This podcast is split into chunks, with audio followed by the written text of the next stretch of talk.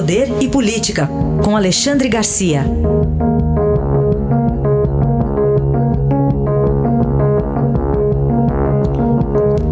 Alexandre, bom dia. Bom dia, Raíssa. Bom dia, Carolina.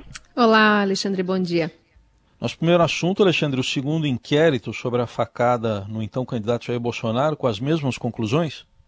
Pois é, agiu sozinho, lobo solitário. Né? Segundo inquérito, o Ministério Público acha que pode ser arquivado, dando por encerrada essa questão. Né?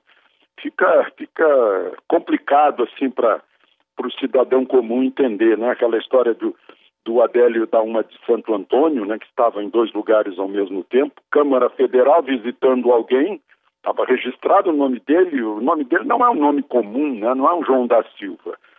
E estava lá dando a facada, né? Outra coisa, desempregado, cheio de celulares, computador, etc.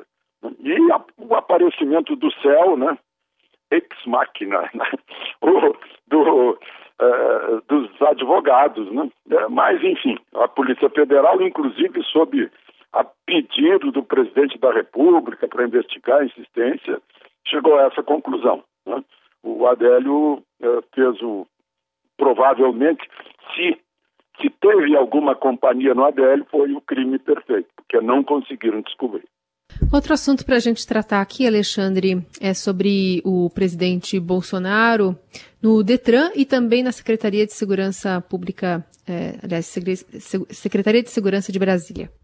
Pois é, a gente a princípio pode pensar que é inusitado, mas ele foi lá uh, uh, renovar a carteira, foi fazer o exame biométrico que estava agendado, foi lá, prestou o exame, e, e, do lado fica, ele ficou 20 minutos lá, conversou com todo mundo, do lado fica a Secretaria de Segurança, e ele foi também. Então, o que a gente pode imaginar, embora a informação oficial diga que foi, foi visita de cortesia, trataram de assuntos da segurança pública da capital do país e tal, é, porque o, o, o governo do Distrito Federal é o responsável pela segurança das embaixadas, dos prédios públicos, né?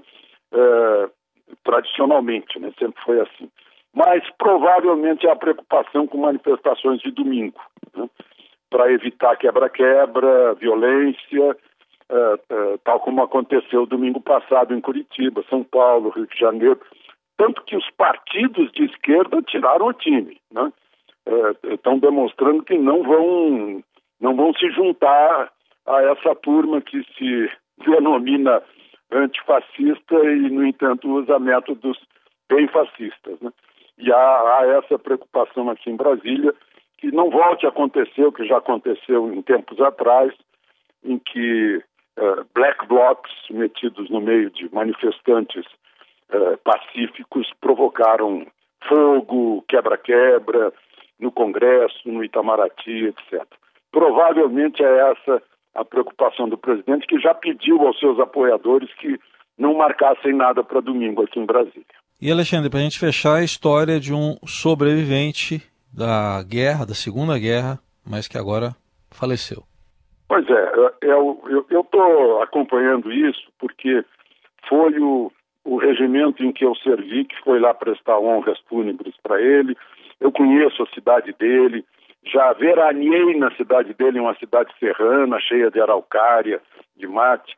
É o Pedro Rossi, morreu com 99 anos. Uh, ele recebeu, inclusive, dois dias antes, estava recebendo transfusões de sangue de militares, passando para ele. Né? Ou seja, ele morreu com sangue bem militar. E, e, ele é um herói de Monte Castelo e de Montese. Eu estou dizendo isso porque está uh, bem bem a propósito, né, em que grupos antifascistas rasgam a bandeira nacional. E o homem que foi à Itália combateu o nazifascismo né, ofereceu a vida por essa bandeira. Era isso. Aí está Alexandre Garcia, que volta na segunda-feira ao Jornal Eldorado. Bom fim de semana. Bom fim de semana para vocês também.